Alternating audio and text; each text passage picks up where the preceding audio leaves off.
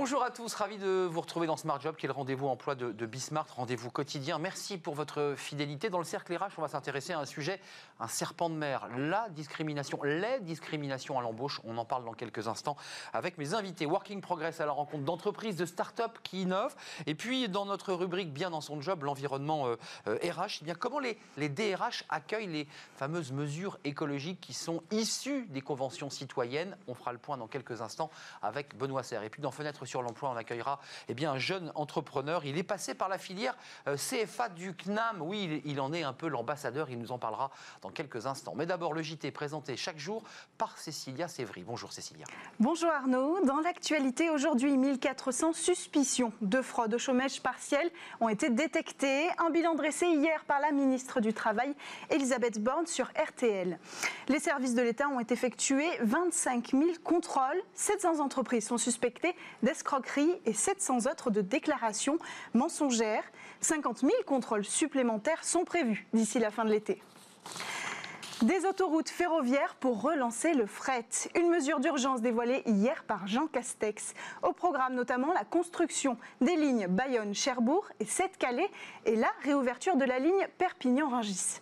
Le Premier ministre a également décrété la gratuité des péages jusqu'à la fin de l'année 2020 et une division du prix par deux pour l'année 2021. Pour rappel, le secteur du fret ferroviaire regroupe environ 22 000 emplois en France. Enfin, pas de retour à la normale avant 2024 pour le transport aérien. L'Association internationale du transport aérien a revu ses perspectives à la baisse. L'association tape sur une chute du trafic mondial de 63% cette année contre une précédente estimation à 55%. L'organisation estime à 419 milliards d'euros le manque à gagner pour 2020 en raison de la crise du coronavirus, soit une baisse de moitié des recettes mondiales du secteur de l'aviation commerciale. Voilà pour les informations d'aujourd'hui. Merci Cécilia, on se retrouve demain pour un nouveau JT de, de l'emploi. Retour euh, eh bien dans Smart Job avec euh, bien dans, dans, son job, vous connaissez la rubrique, c'est l'environnement euh, RH. et on accueille euh, Benoît Serre. Bonjour Benoît. Bonjour. On est ravi de vous accueillir. Vous êtes le, le vice-président de la NDRH. Alors là, ça, ça, a un grand sens d'en être le vice-président parce que c'est 5000 DRH qui évidemment ont regardé avec intérêt les premières mesures dévoilées par Barbara Pompili en vue d'une loi en 2021. Mmh. Alors tout ça est le fruit d'un travail de concertation citoyenne, euh, 146 mesures euh, prises par le gouvernement. Trois axes, on va en parler la rénovation énergétique des bâtiments, la maîtrise de consommation de l'énergie et la lutte euh, contre l'artificialisation des sols, qui sont les grands axes de, ces mesures reprises. D'abord, dans quel état d'esprit se trouvent les DRH et comment vous regardez ces mesures? Est-ce qu'elles sont bonnes ou pas pour l'emploi? Alors, certaines euh, signifient qu'il va falloir créer des nouvelles filières. Si je prends l'exemple, vous savez, de la, euh, suppression programmée des chaudières euh, fuel, qui est sous deux angles d'ailleurs. Hein. Vous avez vu, d'un côté, euh, le texte du gouvernement demande que tout nouveau bâtiment euh, et recourt plutôt à des techniques type pompe à chaleur, et que toute euh, chaudière à fioul qui tomberait en panne, même chez un particulier, ne pourrait être remplacée que par soit une chaudière à fioul avec moindre consommation, soit effectivement pompe à chaleur ou autre. Donc ça signifie que il va falloir, euh, et ça en RH on connaît bien, faire une véritable réallocation de ressources de compétences. Avec, parce qu'aujourd'hui vous avez des milliers de gens qui savent installer des chaudières à fioul, mais puis beaucoup moins qui savent installer des pompes à chaleur. Hum. Comment on fait euh, Donc ça pose la question de la transformation des compétences des gens qui travaillent aujourd'hui sur ces sujets, mais surtout des filières de formation. Absolument. Euh, voilà, donc ça, c'est pour le. J'allais dire une filière industrielle, parce qu'il y a des vrais enjeux économiques sur ceux Exactement. qui fabriquent ces chaudières. Alors après, vous avez la filière de fabrication. Vous allez retrouver le même phénomène pour la deuxième partie euh, de, euh, des projets qui ont été présentés par Barbara Pompili, c'est-à-dire euh, ceux sur l'économie énergétique. Parce que, évidemment, ça, ça va donner beaucoup d'activités aux différentes entreprises qui le font attention, euh, ça va assez loin ce qui est proposé, puisque vous avez sans doute vu que lorsque vous êtes un bailleur, quand vous louez un logement... C'est radical même. Hein si vous ne pouvez pas euh, avoir un niveau de consommation énergétique acceptable, vous ne pourrez plus louer votre logement. Donc c'est vrai que bah, pour, euh, pour l'emploi, c'est quand même un, un, sujet relativement important, parce que si vous pouvez plus le louer, euh, ça veut dire que pour le propriétaire c'est compliqué, mais également pour le locataire. Et on sait que dans certaines grandes villes, euh, le marché euh, du logement est quand même extrêmement tendu. Donc il faudra s'assurer que ce soit équilibré. Et puis, si je peux me permettre une petite pique, euh, vous Je ne doute pas un seul instant que ce sera appliqué également aux bailleurs publics, euh, dont on sait que eux aussi, ils ont quand même un parc immobilier dont la situation énergétique n'est pas forcément euh, une des plus exemplaires. Hum, Il faudra voir d'ailleurs si c'est un décret ou si c'est un texte de loi et on l'imagine sera amendé parce que là aujourd'hui les bailleurs font grise mine. La rénovation énergétique, on avait évoqué sur ce plateau d'ailleurs dans, dans Smart Job une- un débat sur cette rénovation.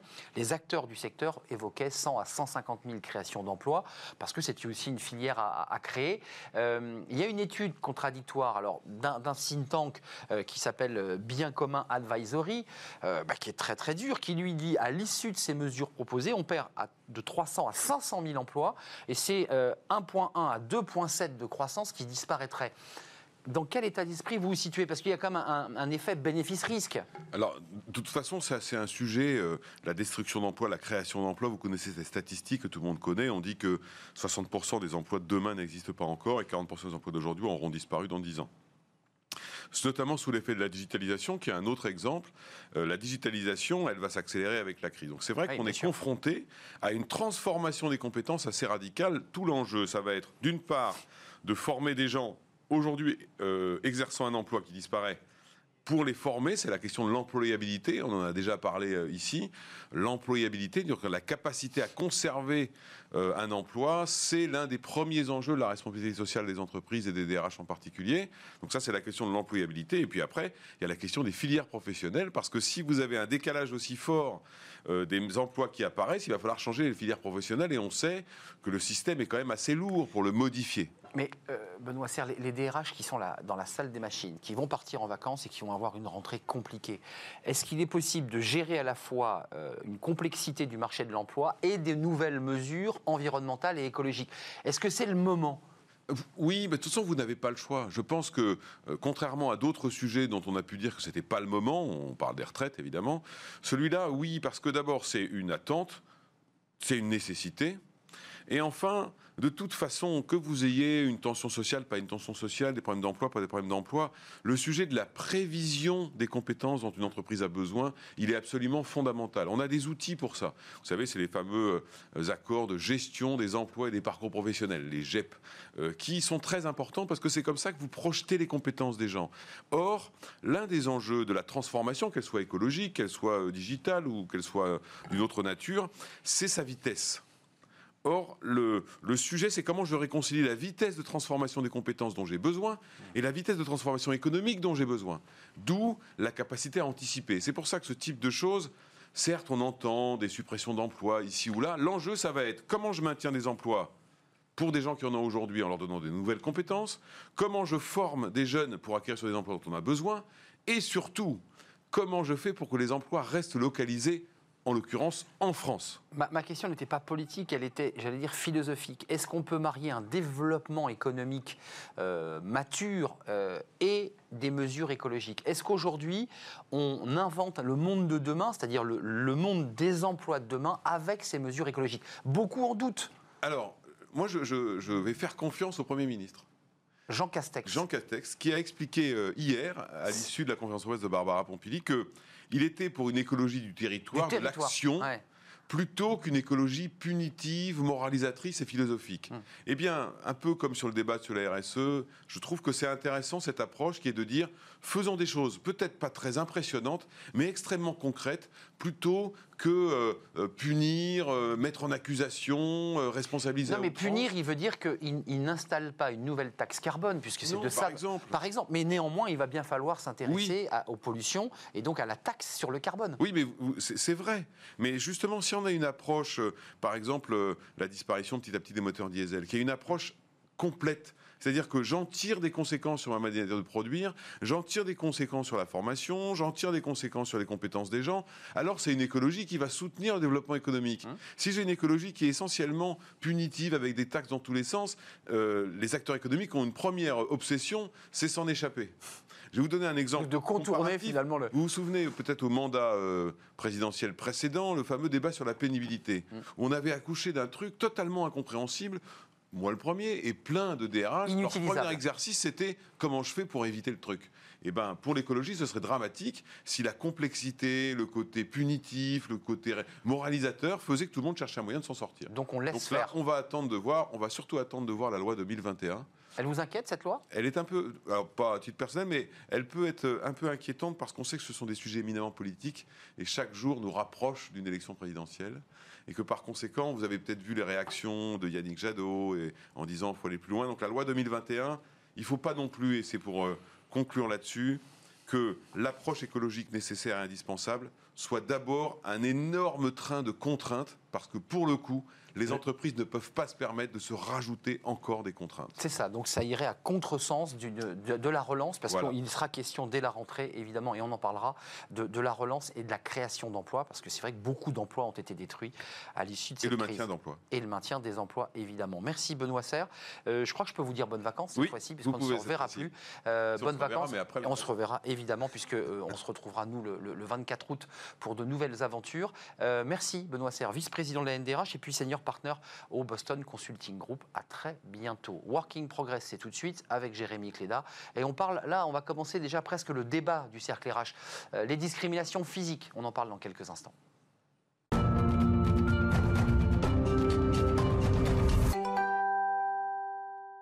Working Progress, chaque jour avec Jérémy Cléda. Bonjour Jérémy. Salut Arnaud. Vous êtes le cofondateur de, de Welcome to the Jungle. Je vous dis, je regarde mes fiches, alors que c'est une. À force, À force, je regarde mes fiches. Euh, cofondateur de Welcome to the Jungle. On- dans quelques instants, dans notre débat, on parlera des discriminations. Et là, avec vous et, et votre invité qui est en, en Skype, en, en visio, eh bien, on va parler d'une d'une forme de discrimination au travail. Oui, exactement. C'est celle du poids des apparences physiques dans le recrutement. Euh, on a tendance à dire que la beauté intérieure, c'est le plus important.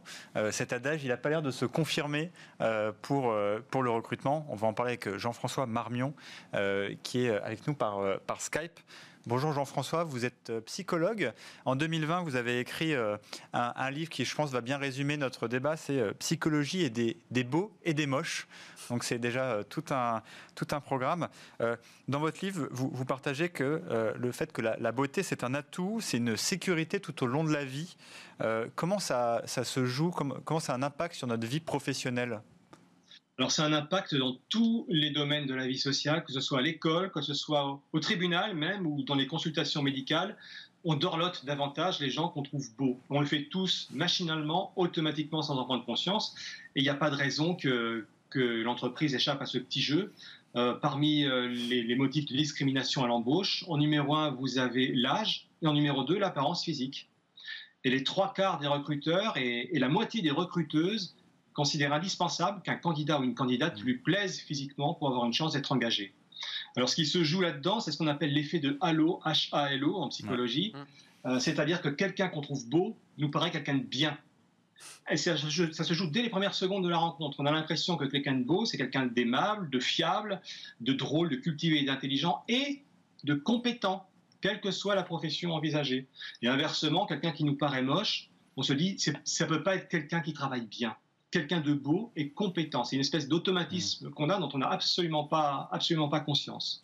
Alors, et, justement, moi, ce que j'ai trouvé très frappant en, en vous lisant, c'est que par rapport à d'autres discriminations où on pourrait se dire qui nous choquent hein, quand on en parle, euh, cette discrimination, elle paraît normale Ouais. pour la plupart des gens. Je, re- je reprends un, un sondage qui est eu en, en 2016 par l'Organisation internationale du travail.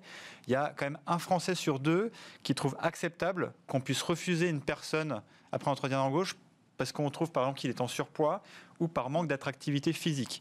Donc c'est ce que vous dites en fait. euh, c'est rentré dans. dans- c'est euh, les logique, ouais. c'est logique, euh, c'est tout à fait acceptable d'ailleurs qu'on puisse le dire à haute voix. Euh, c'est quand même une différence fondamentale avec d'autres types de discrimination, non?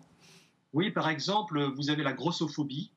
Alors ça, c'est très clair. hein, euh, Autant quelqu'un qui a un visage euh, pas harmonieux ou qui est petit, on, on dit que c'est pas de sa faute. Quelqu'un qui est trop gros, Mm. on dit mais c'est de sa faute. C'est parce qu'il fait pas d'efforts. Je vois pas pourquoi je l'engagerais. Pourquoi il ferait un effort dans mon entreprise pour gérer des projets ou une équipe alors qu'il n'est pas capable de se gérer lui-même et de sortir de son canapé le week-end Et vraiment, il y a une vraie grossophobie.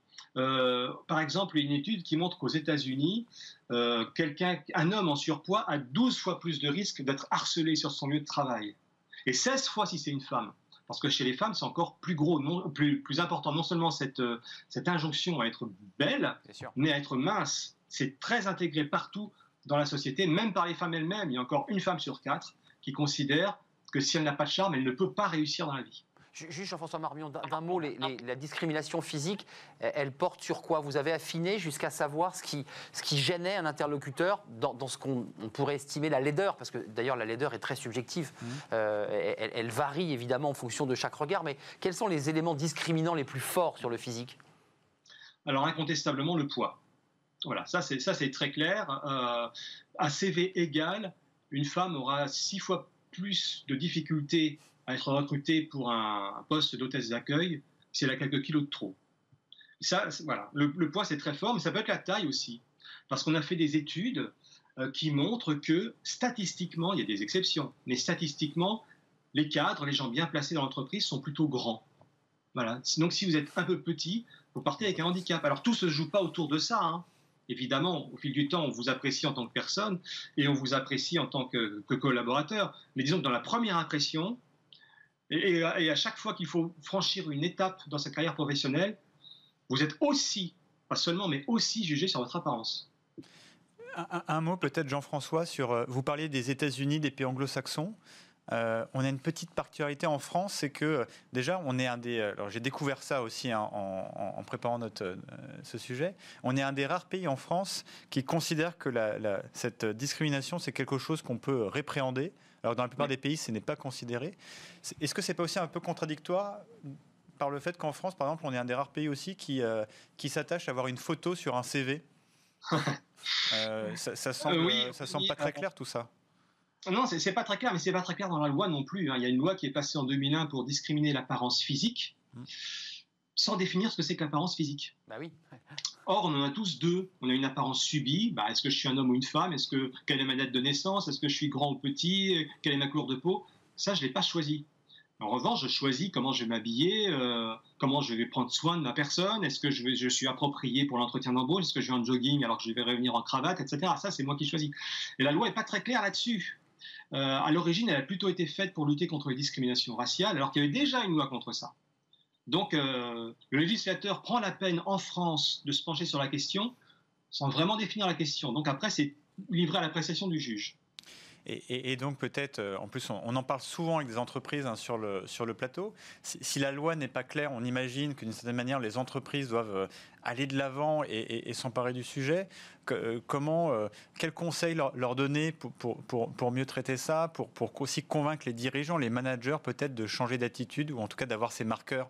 Dans la manière dont ils vont appréhender, par exemple, un entretien de recrutement bah, le meilleur moyen, c'est encore, c'est encore d'en parler. Quoi. On en revient toujours là. Mais pas seulement de façon verticale, pas seulement parce que le, législateur ou les journalistes décident d'en parler, mais parce qu'on en parle entre nous, entre pairs, PAIRS. C'est comme ça souvent que les, mentalités évoluent sur un sujet précis. Euh, l'homophobie a reculé à partir du moment où on a cessé de considérer que l'homosexualité était un tabou. Il y a 50-60 ans, on ne pouvait même pas en parler. Aujourd'hui, on peut. C'est pas réglé, mais on peut. Euh, pareil pour le réchauffement climatique. Autrefois, c'est un truc dont on ne voulait pas entendre parler. Mm. Maintenant, c'est devenu un des sujets de conversation privilégiés entre amis. Et euh, voilà, le, seul moyen de faire avancer les mentalités, c'est que ce n'est pas seulement quelque chose de vertical. Je décide qu'il faut faire attention, et sinon vous allez être puni, mais que ça devienne un sujet commun dont on parle.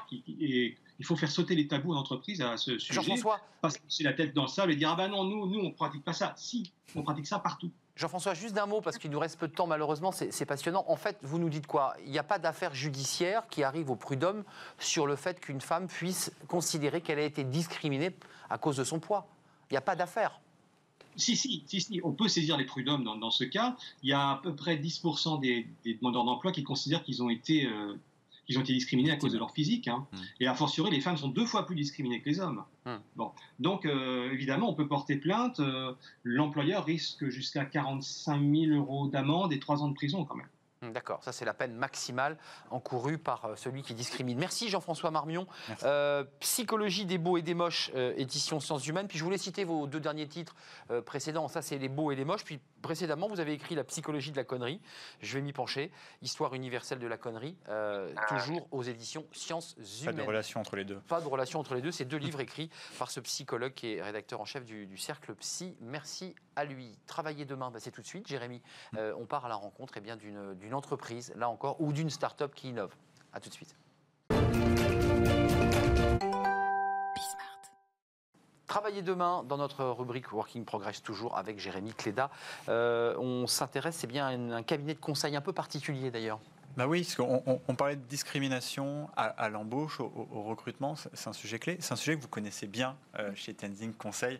Euh, Elodie Bossan, vous avez euh, fondé euh, ce cabinet de, de conseil en stratégie un, un peu différent. Déjà, pour une première raison, c'est que vous êtes une société à mission. C'est assez rare, on va dire, dans votre, dans votre univers pour être souligné. Et puis surtout, vous êtes très engagé sur le sujet d'égalité des chances. Vous avez fait pas mal de choses, on va en parler sur le recrutement. Mais on en parlait juste avant, euh, on s'est aperçu que cette égalité des chances, elle n'existait pas vraiment, hein, ne serait-ce que parce que les discriminations physiques qu'on pouvait tous avoir. Comment vous, euh, vous traitez le sujet, vous, chez euh, Tenzing? Euh, le sujet des discriminations, Tenzing, donc on s'est créé effectivement autour d'une raison d'être, hein, qui, était, qui est de favoriser l'insertion professionnelle des jeunes issus de milieux populaires, donc en s'affranchissant d'un code qui est celui du diplôme. Donc nous, on recrute des jeunes qui n'ont pas de diplôme de, de grande école, que l'on va chercher aussi bien dans les territoires, quels qu'ils soient, ruralité, zone périurbaine, également euh, quartier politique, euh, politique de, de- de- de la ville. Euh, L'idée étant de leur faire bénéficier de l'opportunité qu'est le, secteur, que, qu'est le métier de, consultant. Donc, euh, on, a mis, on a bâti un système de. ce qui, est, ce qui est, pour rappel, assez à rebours hein, euh, de votre industrie, où c'est qu'on a plutôt tendance à avoir des, des- des très gros cabinets de conseil euh, euh, qui favorisent, on va dire, peut-être 4 ou 5, euh, même maximum peut-être 10 euh, écoles euh, classiques. Quoi. Alors, il est vrai que Ah. c'est très à rebours de notre industrie, mais en même temps d'autres acteurs euh, économiques, parce que, bon, pour le coup, si seulement le conseil était le secteur le plus discriminant, ça serait. Malheureusement, c'est. euh, suffit de regarder euh, des, très large. Oui, des, des- des initiatives comme des gradués de programme dans les grands groupes ont des politiques très tournées vers les grandes écoles. Donc, euh, on peut dire que le conseil, c'est quelque chose qui est, qui est- qui est assumé. Point retenu. le, mais le mode de recrutement qu'on a pu mettre en place a été basé sur, de façon très pragmatique. On s'est dit, bah, en fait, quelles sont les compétences qu'on doit évaluer? Qu'est-ce qu'on a besoin de savoir faire pour être un bon consultant? Travailler sous pression, savoir prendre en compte des retours, re- revenir sur son ouvrage à plusieurs reprises et euh, avoir une bonne capacité de, de synthèse. Mais pour être concret, sans avoir le diplôme qui va bien, de la bonne marque, de la bonne école. Tout à fait. C'est bien ça hein, dont, Tout euh, à dont fait. il est question. Tout à fait. Nous, aujourd'hui, nos consultants, au Tenzing, on compte 50% de jeunes qui, sont, qui ont été boursiers, tout, tout niveau de, de, de consultants juniors jusqu'à parmi les... Ouais, vous êtes une passerelle là, dans, dans- dans ce. Tout à- tout à fait. C'est une passerelle. Une passerelle et une expérimentation, euh, voilà, en, en illustrant que c'est possible hein, de, Mm. de casser aussi ces, ces, ces biais culturels. euh, Mais les codes, les Ouais. codes de langage, les codes vestimentaires, la façon dont on vit par- parfois dans certains quartiers de banlieue, avec des habitudes sociologiques, ça, vous les retravaillez avec eux? En fait, on a un souhait. Après, c'est un travail de longue haleine, hein, même pour, pour nous, qui est de former sans formater. Après tout, pour nous, un consultant doit s'adapter à un code d'entreprise. Hmm. Il va se fondre dedans. Par contre, les codes culturels, pourquoi revenir dessus? On est plus à l'aise aussi? Enfin, est-ce qu'un code vaut mieux qu'un autre? Reste toi-même, Oui. reste toi-même, c'est ça? C'est de rester soi-même. C'est aussi, euh, euh, il y, a- il y a un effet de un travail après qui est fait sur euh, effectivement le, lan- le- le- le langage pour être accepté dans l'organi- dans l'organisation d'un- client. Mais néanmoins, euh, les codes les codes d'entreprise sont souvent des codes aussi culturels, Hmm. euh, puisque nous, c'est des jeunes qui vont se retrouver avec des, di- face à des mission. directeurs généraux en mission. Et nous, on les invite aussi à s'en capaciter là-dessus et en leur euh, mettant en avant que leurs codes culturels ne sont pas ni moins bien, euh, ni... Hmm. Ça peut euh, être un atout aussi d'ailleurs. ça peut être, ça peut être un atout. Et euh, finalement, on se rend compte qu'on n'a pas tant que ça d'écart. Là encore, c'est les, les préjugés sont qu'on imagine un écart important Hmm. euh, entre cette jeunesse et, euh, et des, cadres, des cadres dirigeants. Mais dans les faits, il y en a, il y en a relativement peu. D'a- D'ailleurs, peut-être une minute pour revenir sur, le- sur le sujet du recrutement. Oui. Euh, on dit souvent qu'il y a une discrimination sur le diplôme, mais finalement, quand on creuse, on voit qu'une des plus grosses discriminations aussi sur le CV, ça va être la photo et l'adresse. On en parlait il y a quelques instants Euh, de la il y a photo. plein, par exemple, de recruteurs qui euh, ne recrutent pas parce que l'adresse, en fait, ne correspond pas un peu à leur... euh, euh, vous, du coup, vous aussi, vous, vous conseillez des entreprises sur, sur- sur plein de sujets. Comment, comment vous les aideriez à passer un peu au-delà de, euh, de, de tout ça et de ces choses qui, euh, en fait, on l'espère, aimeraient plus avoir lieu en 2020 Alors le, il est vrai que le, nous, on a pris cette habitude. Dès lors que, enfin, c'est ma conviction que vous luttez contre une discrimination, vous, vous êtes en capacité de les, non pas de les traiter toutes, mais vous avez gagné cette sensibilité-là. Euh, D'accord. ce qui fait que avec ce recrutement qu'on a eu ouvert lié à l'origine sociale initialement, euh, il y a eu un souhait d'une lutte globale contre des déterminants qui pouvaient être aussi bien physiques euh, que, que, culturels. Donc, de cette sélection sociale qui s'opère en, en, entretien. Nos clients, pour les accompagner, donc on voit que c'est des sujets qui sont assez, assez compliqués. Euh, parce que c'est pas simplement de mettre un outil de sourcing, hum. il en faut, parce que c'est d'aller. Mais il y a beaucoup de langage avec votre client, il y a beaucoup de pédagogie, j'imagine. Il y a de la pédagogie, ah il y a de la conduite du changement. Ah c'est aussi de faire comprendre que la transformation culturelle ne va pas reposer sur les, leurs jeunes entrants, mais va être aussi va être plutôt de leur sur l'existant. Ben oui. Voilà, sur, sur l'existant. Que l'on pourrait, on peut faire aussi beaucoup de mixité sociale au travers des politiques de mobilité et pas simplement que le recrutement, mais finalement, c'est là encore les mêmes hum. mécanismes à l'œuvre. La manière dont vous percevez la compétence, la manière dont vous pensez l'autre. Changer de regard. Changer de regard. On imagine que c'est un impact aussi sur la promotion interne. Oui. Euh, S'il y, a ce genre d'écart en amont, on imagine qu'il va se, répercuter après. Quoi. Bah, vous avez des pratiques dans les entreprises, euh, pas toutes, hein, euh, mais des grilles de salaire qui varient selon votre école. Euh, donc à travail égal, salaire inégal. Donc il y a une il y a une déconstruction de stéréotypes à, faire qui prend, du, qui prend du temps. Et ce que simplement on va leur dire, c'est que bah, le, changement, enfin, le changement, ça, ça, ça prend du temps. Mmh. Et, ce, et, et, dans nos sociétés où effectivement le rapport au temps, on est dans une phase toujours d'accélération, c'est vrai que ça peut être là aussi à, à, rebours, mais on, a, on, on, on le sent qu'il y a une urgence dans les entreprises. Il y a le souhait de s'emparer du sujet. Euh, et après, simplement, c'est que nous, on met à disposition notre expertise, ce qu'on a pu expérimenter hmm. très humblement. Mais votre business, c'est vous qui allez vers les entreprises ou aujourd'hui les entreprises viennent à vous par, par votre valeur ajoutée? Hmm. Est-ce que c'est vous qui, qui, allez les voir en essayant de les convaincre ou maintenant les entreprises disent bah, avec vous, on a, on a aussi des profils différents On a fait la preuve. Euh, en fait, nous, on accompagne des clients sur des missions qui sont classiques du conseil, plan strat, etc. On a souhaité très humblement faire la preuve que ça fonctionnait. Aujourd'hui, on est passé de 0 à 40 collaborateurs en, en, 4 ans. On est une entreprise qui performe extrêmement bien. Après, avec un modèle où on redistribue 100% de nos bénéfices à des programmes d'égalité des chances. Mais, mais le, le, le, sujet, c'était de leur démontrer, regardez, on a réussi à le faire. En fait, vous pouvez. Possible. Et c'est d'attirer leur attention là-dessus. Mais de manière proactive, on reçoit des demandes euh, mais c'est des projets de transformation. ils vont avoir envie maintenant de vous bah, piquer, vous piquer vos meilleurs recrues. Exactement. Ça fait partie du modèle. Euh, vous l'acceptez bah, Tout à fait. Parce que quand on parle d'ascenseur social, c'est que nous, ces jeunes qu'on a pu recruter, prennent des positions aussi euh, d'encadrement et puissent conduire le changement dans les organisations. Merci Elodie Bossan, bah, associée, fondatrice de Tenzing Conseil, euh, en charge, on l'a compris, euh, de ces recrutements euh, particuliers et sur l'égalité aussi professionnelle, parce que c'est aussi un de vos combats. Merci à vous, merci, à, Jérémy. Évidemment, on se retrouve demain pour un nouveau Working Progress. On ne va pas être dépaysé parce que dans le cercle RH, justement, on s'intéresse aux discriminations. On a parlé des discriminations physiques, des discriminations à l'adresse, et bon, on va parler de toutes les discriminations. C'est un fléau. On en parle dans quelques instants avec nos invités.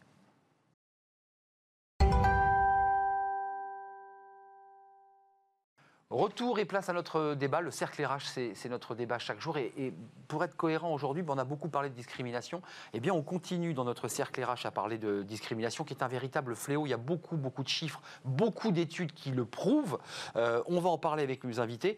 30% des salariés, euh, tous sexes confondus, bien considèrent et disent avoir été victimes de discrimination euh, à l'embauche. Elle peut être physique, liée à la couleur de la peau, liée à l'adresse, liée au physique. On va y revenir une fois qu'on aura fait le diagnostic, on essaiera de savoir bien ce que l'on peut faire concrètement. On a beaucoup parlé du, CV anonyme.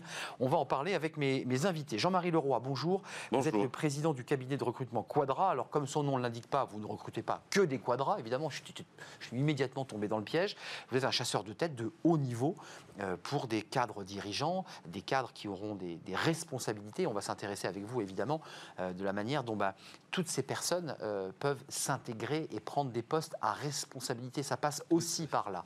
Merci d'être avec nous. Aziz Seni est avec nous en, direct, en visio, comme on dit. Bonjour Aziz, je suis très heureux de, vous voir. Je crois que vous ne me voyez pas, mais vous m'entendez. vous êtes aujourd'hui CEO de C'est mon taxi, coprésident de la commission MEDEF, nouvelle responsabilité entrepreneuriale. Vous êtes un entrepreneur entrepreneur dans l'âme. Et puis moi, je me souviens de vous il y a très longtemps, parce que vous étiez venu m'en parler, de ce livre à l'époque qui avait fait grand bruit, L'ascenseur social est en panne. J'ai pris l'escalier, ça avait été préfacé à l'époque par Claude Bébéard. Merci d'être avec nous parce que vous êtes très engagé évidemment dans les banlieues. Euh, vous aviez pris la présidence notamment du conseil de surveillance de Business Angel des cités. Merci Aziz d'être avec nous. Gonzague, Gonzague Lefebvre, merci d'être là. Vous êtes le cofondateur alors, de Clever Connect qu'on connaît sous Météo Job. Euh, vous vous êtes penché sur cette question, euh, Gonzague, à travers une étude que vous avez produite sur ces discriminations. Et vous, on en parlera sans détour d'ailleurs. hein. Vous parlez des algorithmes, des nouvelles technologies qui peuvent être un outil euh, l'outil peut-être d'ailleurs qui éviterait eh bien, ce rapport physique finalement d'où naît la discrimination. Euh, D'abord, Aziz Seni, je voulais juste vous poser la question parce que ça fait longtemps que vous portez ce, sujet, ça fait longtemps que, vous vous battez. J'avais envie de vous dire tout simplement, quand vous avez sorti ce livre, il y a maintenant une petite dizaine d'années, il commence à dater, l'ascenseur social est en panne, j'ai pris l'escalier. Euh, L'escalier marche toujours, l'ascenseur a été réparé ou pas depuis? Bonjour à toutes et à tous, merci pour votre invitation. Euh, non, j'ai pas le sentiment, et il n'y a pas que moi qui le dis, l'ascenseur social est toujours en panne, et d'ailleurs il y a beaucoup, beaucoup, beaucoup de monde de- dans l'escalier, pour ne pas dire de plus en plus. Euh, si j'en juge par les études qui ont été menées par la... L'Institut Montaigne, si j'en juge par les rapports de l'OCDE qui nous expliquent qu'en France, il faut six générations pour changer de milieu social, non, non, l'ascenseur social, non seulement il est en panne, mais euh, j'ai même l'impression qu'on n'a plus du tout envie de le réparer. Donc euh, effectivement, dans ce livre, il y a une dizaine d'années, euh, j'affirmais certaines positions, je, faisais quelques propositions. J'avais même cet, cet esprit un peu très très républicain, chevillé au corps, où je misais sur le volontarisme républicain des uns et des autres. Euh, J'avais une approche très particulière de ces questions de la discrimination. L'âge, peut-être, l'expérience aussi faisant, j'ai changé un petit peu d'avis au fur et à mesure sur mon terrain euh, en, constatant que la situation et les situations ne s'amélioraient pas. D'accord. Donc la situation est presque pire, si, je paraphrase ce que vous nous dites. Euh, Gonzague Lefebvre, euh, Jean-Marie Leroy, qu'est-ce que vous dites sur cette question? Parce que vous, vous êtes des acteurs.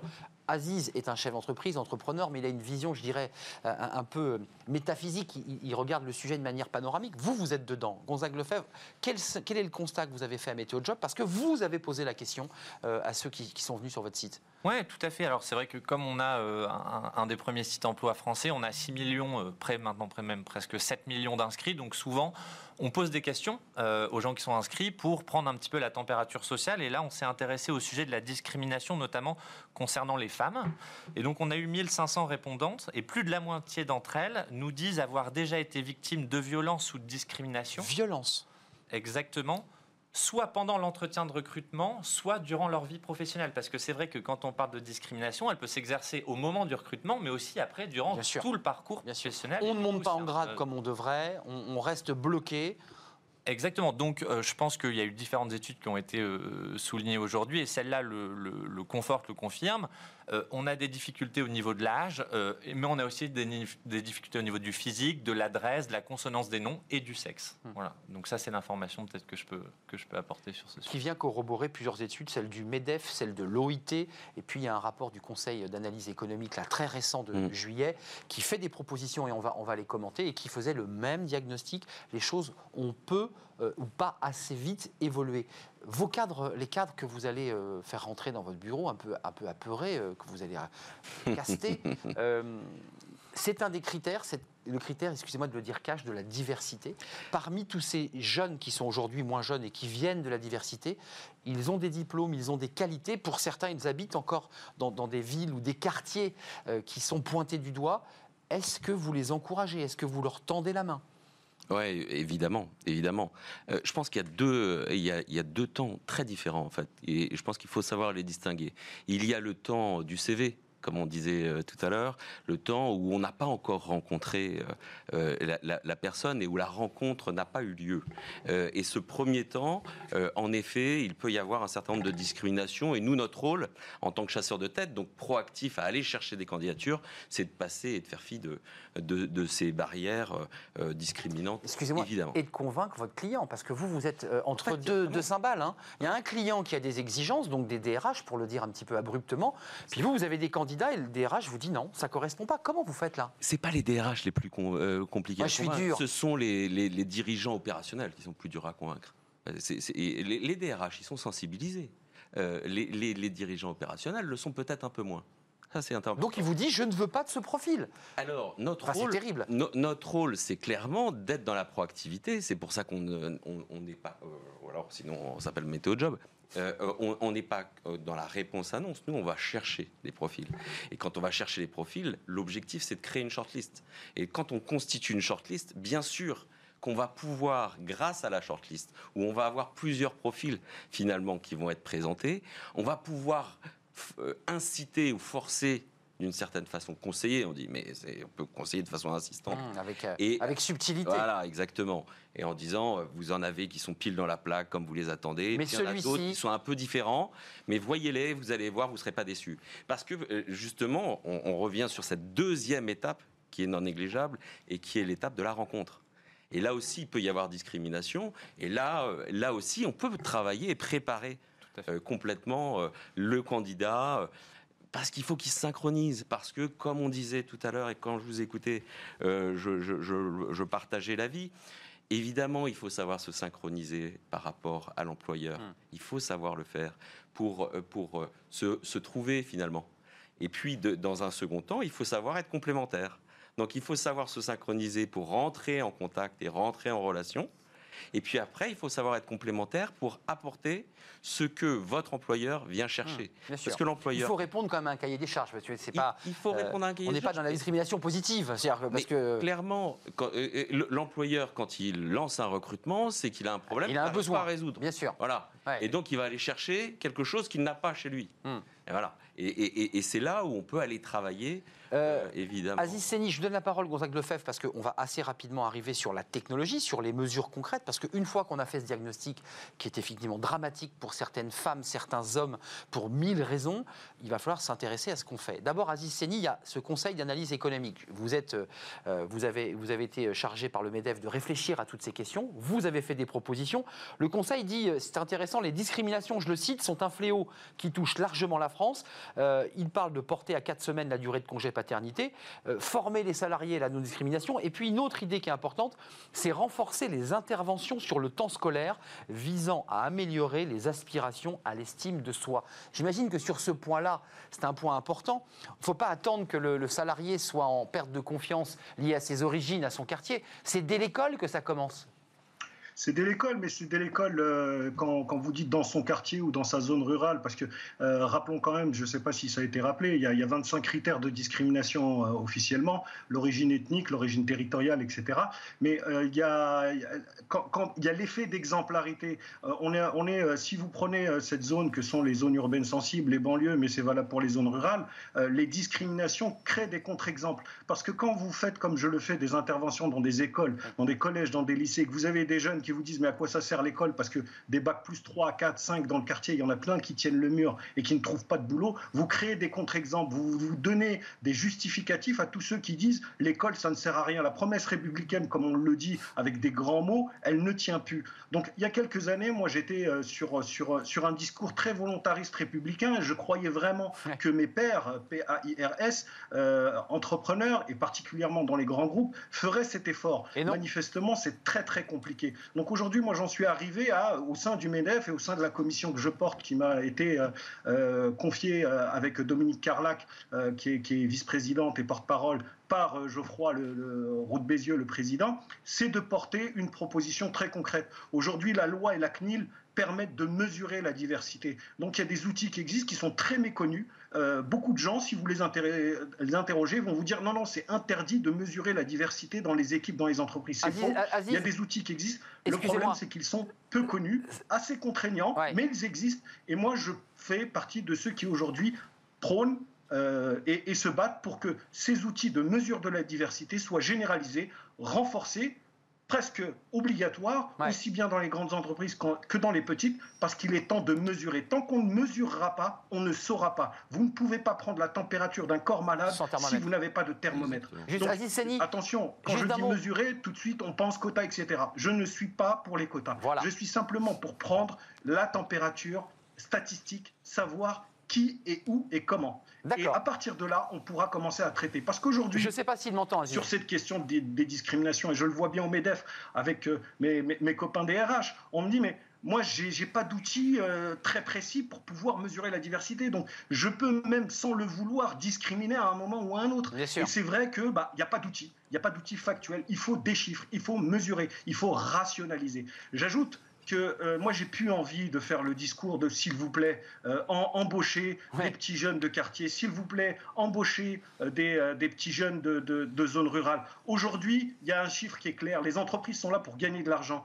Recruter, augmenter sa diversité depuis le board jusqu'à la production, développer la diversité ne serait-ce que de 10%, et c'est pas moi qui le dis, c'est plus 7% de, valeur ajoutée. Plus Mais bien sûr. 7%. Aziz Rien qu'en Seni.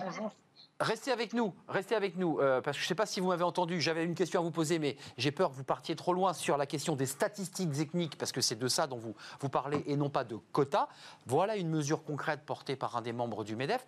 Euh, vous, Gonzague Lefebvre, Météo Job, on vous invite aussi, parce qu'évidemment, vous avez un, volant euh, technologique, et vous dites, et vous l'assumez, euh, utilisons la technologie et non plus l'humain pour faire du recrutement, ce qui en fait va nettoyer toute la subjectivité du recrutement, puisqu'on le voit, il y a un rapport physique, il y a un rapport à la couleur, à la discrimination. Il y a quand même des chiffres qui sont incroyables euh, sur des, des salariés qui ont plus de chances lorsqu'ils sont blancs. À candidature équivalente, la probabilité pour les Français blancs d'être invités à un entretien d'embauche est de 50 à 100% supérieure à celle des Français issus des minorités non blanches, dit un des rapports du, du MEDEF. C'est quoi votre technologie pour justement essayer de limiter cette discrimination? Oui.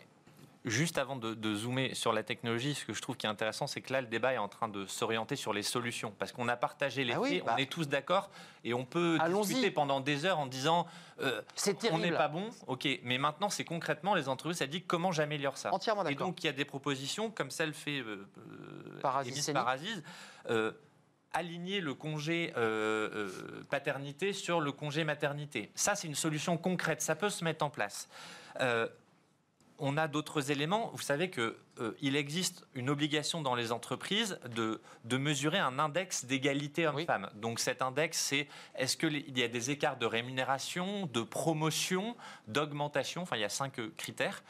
Euh, Donc là, on peut mesurer, effectivement. on peut le mesurer, mais enfin, nous, on a posé la question du coup euh, également. 84% des répondants nous disent ne pas connaître l'existence de cet indice et plus fort, l'existence de cet indice dans leur entreprise. Donc vous dites au DRH, ouvrez le tiroir, sortez et, et faites l'étude. Mais ouais, mais plus que ça, parce que du coup, moi, je suis allé poser la question. On, a, on est comme une boîte de 135 collaborateurs aujourd'hui. Je suis Bah, allé vous aussi, ouais. DRH, Il et, est où je- le dossier et donc, on le fait.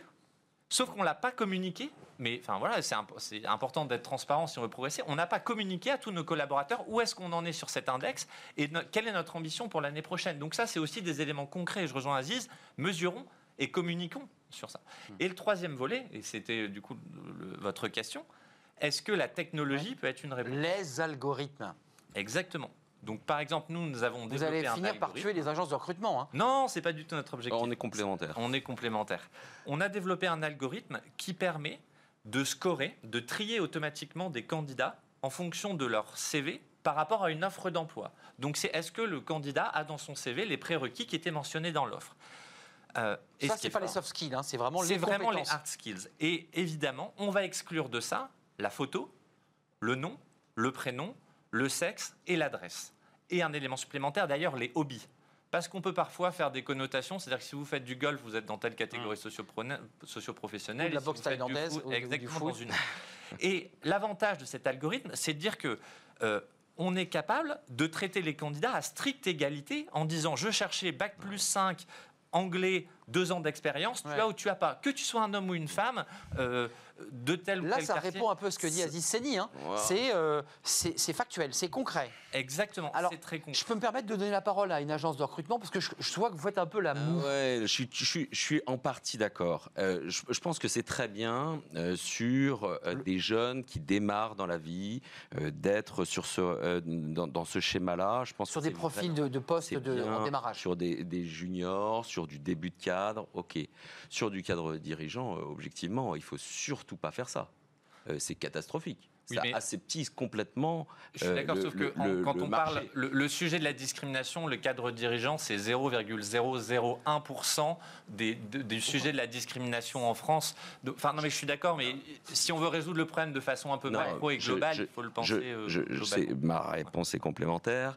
Euh, L'objectif, c'est surtout de dire que si on commence aussi par la tête, on y arrivera mieux au niveau des jambes. Euh, et donc, si euh, on montre l'exemple au, niveau de la tête, on y, arrive, on y arrivera D'ailleurs, un peu plus. sans, sans un peu vous, plus. sans vous challenger outrancièrement, mais quand on regarde les, les dirigeants d'entreprise ou les cadres dirigeants, il y a peu aussi de représentants de la diversité. Euh, euh, c'est c'est assez, c'est très rare. Bien, bien sûr, mais Et ils sont euh, des euh, exceptions qui euh, d'ailleurs euh, sont exhibées. heureuse- Plus en France qu'à l'étranger. Ouais, ouais. Heureusement qu'on a euh, eu cette, euh, cette loi Copé-Zimmermann qui nous Hum. a aidés euh, sur euh, hommes-femmes euh, et, qui, l'égalité. et qui est sur l'égalité homme-femme et qui a un rôle vraiment e- e- essentiel et qui, ça fonctionne, puisque vous prenez une pénalité de 90 000 euros par an si vous ne respectez pas ça, par personne dans la discrimination. Donc, on va retrouver ça. L'autre Avec la présence des femmes dans les conseils d'administration Exactement, dans les conseils d'administration ou dans les COMEX. Dans- et les COMEX. Euh, L'autre point euh, très important que je voulais relever, c'est que la discrimination, elle existe aussi sur la e-réputation. Euh, je pense que c'est euh, quelque chose de tout à fait nouveau. Et quelqu'un qui a une mauvaise réputation sur le web, sans, séparer, enfin, sans se détacher de ses a priori euh, nés euh, de propos tenus sur le web sur soi, c'est extrêmement dur de s'en séparer. Hum.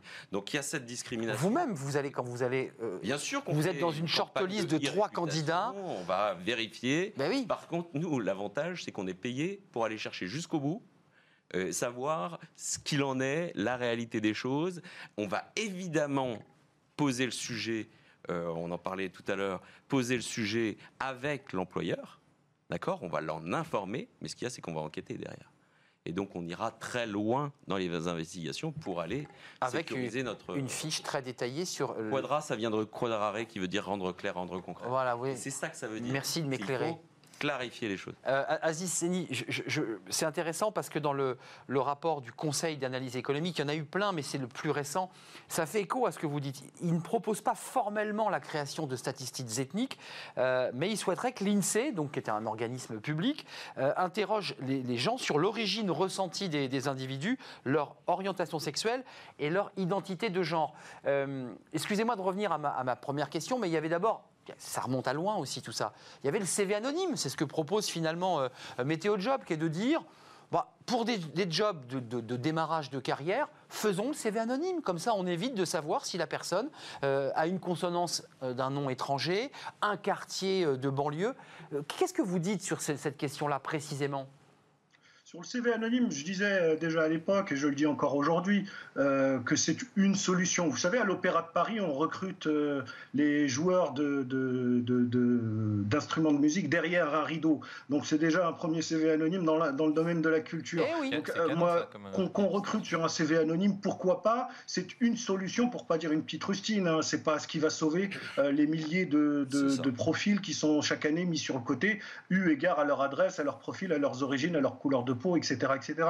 Euh, je préfère quand même le terme de mesure de la diversité au terme de statistiques ethniques, parce que comme je le disais tout à l'heure, il y a 25 critères de, de- de- de discrimination. Mesurer la diversité avec un D majuscule, c'est y intégrer aussi euh, l'origine ethnique, l'orientation sexuelle, le, pourquoi pas la confession religieuse, etc. Euh, ne, ne- ne nous voilons pas la face, nous sommes dans un contexte politique, social très particulier. On a Black Lives Matter, on a des problématiques avec un vrai. ministre de l'Intérieur qui fait des sorties euh, sur, sur les sujets sécuritaires et il a raison de le faire. Parlons des choses très concrètes. Aujourd'hui, on a beaucoup d'entrepreneurs et de recruteurs qui ont peur, qui ne connaissent pas certains profils, qui en ont peur. Et je les comprends parce que je les côtoie, j'entends les arguments. Maintenant, il faut les aider, il faut les accompagner et aussi leur expliquer que c'est dans leur intérêt. On sort d'une crise économique, on sort d'un confinement, on a besoin d'aller chercher des points de croissance et la diversité est un levier de croissance. Il faut le dire et le redire. On va gagner de l'argent avec cette affaire. Aziz, Donc, n'allons plus Attendez, sur le Gonzague terrain veut- du, du, Ouais. du cœur Gonzague ou- veut poser une ou question, sociétal Aziz. ou républicain. Allons sur le terrain économique et l'économie, ça se mesure et ça se mesure avec des indicateurs. Et c'est ce que j'appelle de mes voeux, c'est qu'on puisse avoir des indicateurs qui existent déjà, qui sont autorisés par la loi, qui sont encadrés par la CNIL, qui soient généralisés et adaptés en fonction des secteurs et des si, besoins des si entreprises. Quand on aura des chiffres, quand on aura mesuré, eh ben, ce sera déjà une belle avancée. vous, vous êtes, vous êtes euh, un tribun, Aziz. Vous avez une question de Gonzague Lefebvre. Et, et- et- Ouais, on, bah, voilà. enfin, avec, euh, On fait un forum, Gonzague, on est bien. Exactement. Enfin, L'idée, c'est de, de partager, d'échanger. Allez-y, mais c'est très intéressant. C'est une, vraie richesse. Et euh, je revenais sur, sur l'orientation solution. On a, on a mis euh, en place avec une entreprise. Supprimer le CV et commencer par une petite vidéo de motivation. L'idée, c'est de dire pour un certain nombre de personnes, le CV n'est pas une carte de visite, c'est un frein. Et donc, on va commencer par une petite vidéo de 3, 4, 5 minutes où le candidat va exprimer sa personnalité, ce qu'il a compris du projet de l'entreprise, pourquoi il veut y adhérer. C'est lettre plus que le, le, le contenu. C'est une sorte de lettre de motivation en vidéo. Et lettre avec un L apostrophe aussi. Euh, initiative qu'on a menée notamment sur des postes de vendeurs en magasin avec une entreprise qui s'appelle Leroy Merlin et, et qu'on généralise aujourd'hui.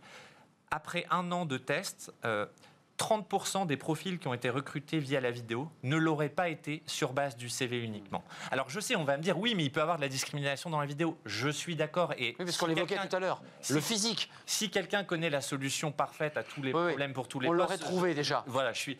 Mais du coup, c'est aussi pour être orienté solution en disant, on peut même peut-être parfois faire totalement fi du CV et se dire, d'abord, je recherche, est-ce que tu es motivé? Pourquoi tu veux rejoindre mon entreprise? Et après, creusons peut-être sur tes hard skills et commençons par ce qu'on appelle les soft skills. Et voilà, je pense qu'il existe une combinaison de solutions, pas une seule et unique, qui Ouais, permettrait de favoriser la diversité. Et là, effectivement, c'est pour des emplois de démarrage. des- des- des- ce ne sont pas les emplois de, de cadres dirigeants, parce que là, vous vous emboîtez finalement. Là, c'est sur des jeunes qui veulent ou moins entamer- jeunes, mais ou sur moins des jeunes. postes de, qui vont être en relation avec le client et Ouais. pour lequel les communica- la capacité par exemple à Bah, communiquer, c'est la clé. l'empathie vont Ouais. être peut-être sûr. plus importantes qu'un diplôme. Voilà. Mais excusez-moi, je vous repose Oui. ma question, puisque vous dites, c'était un concept que je trouve évidemment fondamental. Commençons par la tête, parce que si quelqu'un vient de la diversité euh, et dans la différence, et que cette personne a réussi à devenir cadre dirigeant, derrière, dans, son, dans, son, dans ses choix de recrutement, elle n'aura pas les mêmes réflexes. Est-ce que vous réussissez, quand on voit les chiffres euh, d'accès, quand on est blanc, on a 50 à 100% de fois de plus de chances d'être recruté euh, ou, d'avoir un entretien que quelqu'un qui est, de couleur Enfin, je veux dire, vous devez quand même un peu galérer, excusez-moi.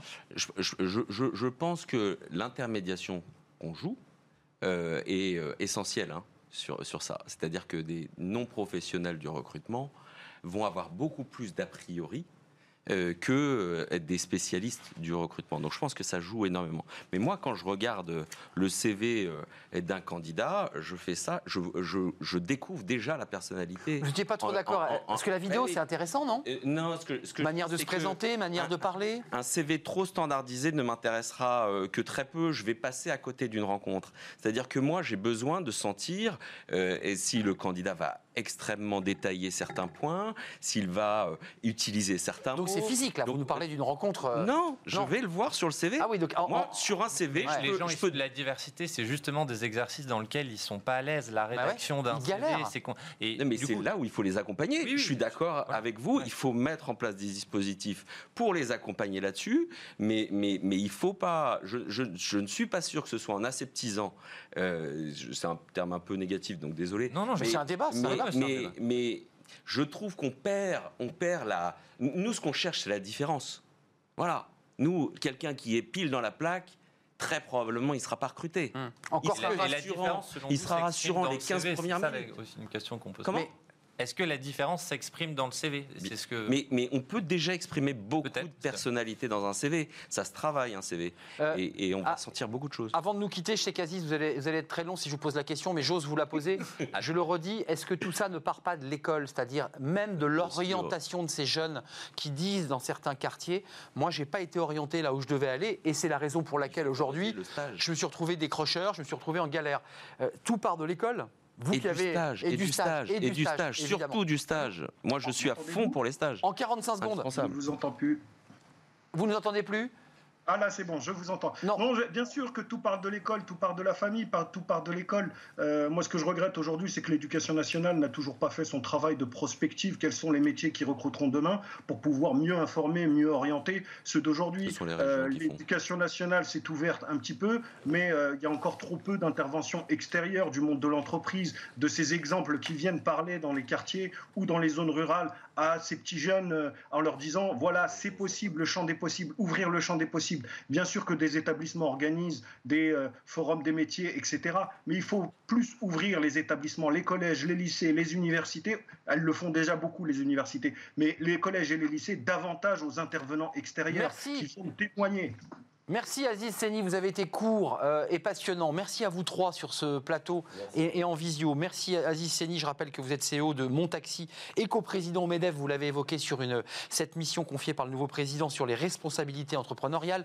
Merci à Gonzague Lefebvre, vous allez revenir sur notre plateau, qui est le cofondateur de Cleaver Connect et de Météo Job, puisque vous l'avez cité avec cette étude. Et puis je, je remercie, et vous reviendrez évidemment euh, aussi, euh, monsieur Jean-Marie Leroy, président du cabinet de recrutement Quadra, et qui ne traite pas des quadras, vous nous avez expliqué ce que voulez dire Quadra. Merci. On termine eh bien, par fenêtre sur l'emploi et justement à la découverte eh d'un jeune aussi ambassadeur du CFA du CNAM. On l'accueille dans quelques instants.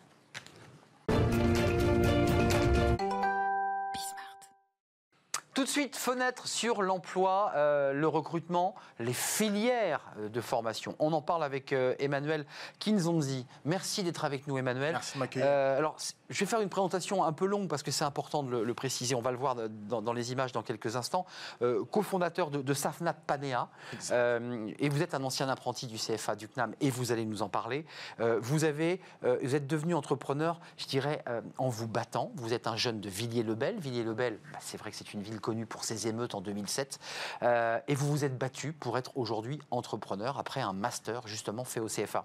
J'ai vu en préparant l'émission que vous allez sortir un livre. euh, bah, et comme on a beaucoup parlé de discrimination, je ne peux pas m'empêcher de vous poser la question. Vous êtes un jeune de Villiers-le-Bel, vous écrivez un livre, Je ne veux plus tricher. Euh, D'abord, pourquoi écrire ce livre? Pour, pour laisser trace, pour expliquer que c'est possible, qu'on peut s'en sortir? C'est tout à fait ça, Arnaud. Le but, c'est de dire aux personnes qui me ressemblent ou qui ne me ressemblent pas qu'il est possible de trouver son orientation, de, po- possible de trouver sa vocation euh, et qu'on peut y arriver, qu'il faut croire en ses rêves et que c'est possible. Et donc, je suis là justement pour euh, montrer quelque part euh, un exemple en disant, bah, écoute, on peut être euh, issu d'un quartier difficile, d'une banlieue précaire, mais qu'on peut Ça avoir... vous a porté préjudice quand, quand on dit je viens de Villiers-le-Bel et qu'on l'assume, parce que parfois on l'assume pas, parfois on, on- on enjolive, parfois on ne le dit pas, mais quand on le dit, ça fait quoi? Effectivement, ça, tout de suite, il y, a un regard qui est euh, très curieux, euh, mais j'ai pas voulu euh, le prendre comme un handicap. J'ai pas voulu le prendre comme un obstacle. J'ai voulu justement être plus fort que ça euh, et justement euh, m'imposer dans, dans les fonctions que j'ai pu euh, avoir. Alors vous intégrez une des plus vieilles écoles, si ce n'est la plus vieille, le CNAM, qui est une école très prestigieuse, créée en 1794, c'est pas rien. Et elle, on connaît le CNAM évidemment, on connaît moins le CFA. Et vous êtes aujourd'hui sur ce plateau en quelque sorte un ambassadeur de, de ce CFA. Qu'est-ce qu'il vous a apporté ce CFA Le CFA du CNAM, c'était pour moi une expérience très enrichissante parce que ça permet d'avoir une expérience dans l'alternance, donc savoir avoir un, un savoir-faire euh, qui est lié donc au, au monde du travail. Donc dans l'horlogerie, si je comprends bien? Euh, non, j'ai travaillé au groupe La Poste, La sur Poste, des sujets de, de rénovation énergétique et en même temps avoir des compétences bah, très scolaires et donc à faire le, le, le- le- la- le mélange entre le théorique et le concret. Bah, là, c'est le cocktail euh, positif. Et donc vous allez jusqu'au master? Euh, donc c'est un, un diplôme euh, évidemment euh, important. Et puis ensuite, la, la- la- la- la- la route n'est pas terminée parce qu'avant d'avoir ces montres qui vont sortir en octobre, donc d'être- un, horloger, un créateur, ce qui n'est pas rien, qu'est-ce que vous faites comme parcours? Donc j'ai fait donc ce master, j'ai commencé et j'avais l'idée de créer cette marque de montre. C'est grâce justement au cours du CFA du CNAM que j'ai fait, j'ai pu avoir des, des acquis, Euh, j'ai pu avoir euh, cette euh, quoi richesse Pour créer l'entreprise pour créer des- cette entreprise, pour faire des études de marché, pour créer justement un plan, une stratégie commerciale. Et à la fin de, cette- de ces études-là, j'ai rejoint un programme qui s'appelle Les Déterminés, donc un programme d'accompagnement qui m'a donné aussi des opportunités, de très belles opportunités. Et donc il y a le School Lab ensuite qui m'a incubé mon projet. J'ai pu aller jusqu'à Berkeley aux États-Unis euh, pour faire des études. Donc effectivement, oui, Vous avez fait un cursus à Berkeley. j'ai fait un cursus à Berkeley effectivement. Je suis rentré il n'y a pas très longtemps. Et donc c'est pour De ça que- Villiers-le-Bel à Berkeley. de Villers-le-Bel à Berkeley. Et donc c'est pour ça que je me dis qu'il est vraiment nécessaire de dire que c'est possible. Euh, on parlait de discrimination tout à l'heure. Il faut dire, ceux qui ont réussi, qui ont fait des choses euh, et qui s'épanouissent dans ce qu'ils font, il faut qu'ils disent que c'est possible. Et moi, mon but, par un livre de 77 pages, effectivement, c'est ce que j'ai envie de faire, de dire que c'est possible, trouver son orientation, sa vocation. Pourquoi le titre Je ne veux plus tricher Parce que vous avez triché sur, euh, sur de là où vous veniez. Il On ment un peu sur. Il euh, y a des choses, il y a des choses Ah ouais. comme ça. On a Il du a- mal à porter ça. on a du mal à porter ça. Et je pense que c'est quand on assume. C'est quand on assume et c'est quand on, on- on veut aller plus loin que ça qu'on arrive à faire des belles choses. Donc les belles choses, c'est vos montres, évidemment. Euh, un, dernier mot sur ce CFA du CNAM. Qu'est-ce que vous dites aux jeunes qui nous regardent? Parce que là, on est dans des sujets chaque jour à la fin de notre émission sur euh, l'alternance, la difficulté de trouver un maître de stage, euh, difficulté de trouver euh, même son école. Qu'est-ce que vous leur dites? Le CFA du CNAM, c'est la bonne filière? Le CFA du CNAM, c'est la bonne filière, d'une part, parce qu'ils aident justement à trouver la bonne entreprise pour le bon profil, d'une part. D'autre part, c'est que l'alternance, ça permet justement de- d'avoir une, euh, une belle expérience.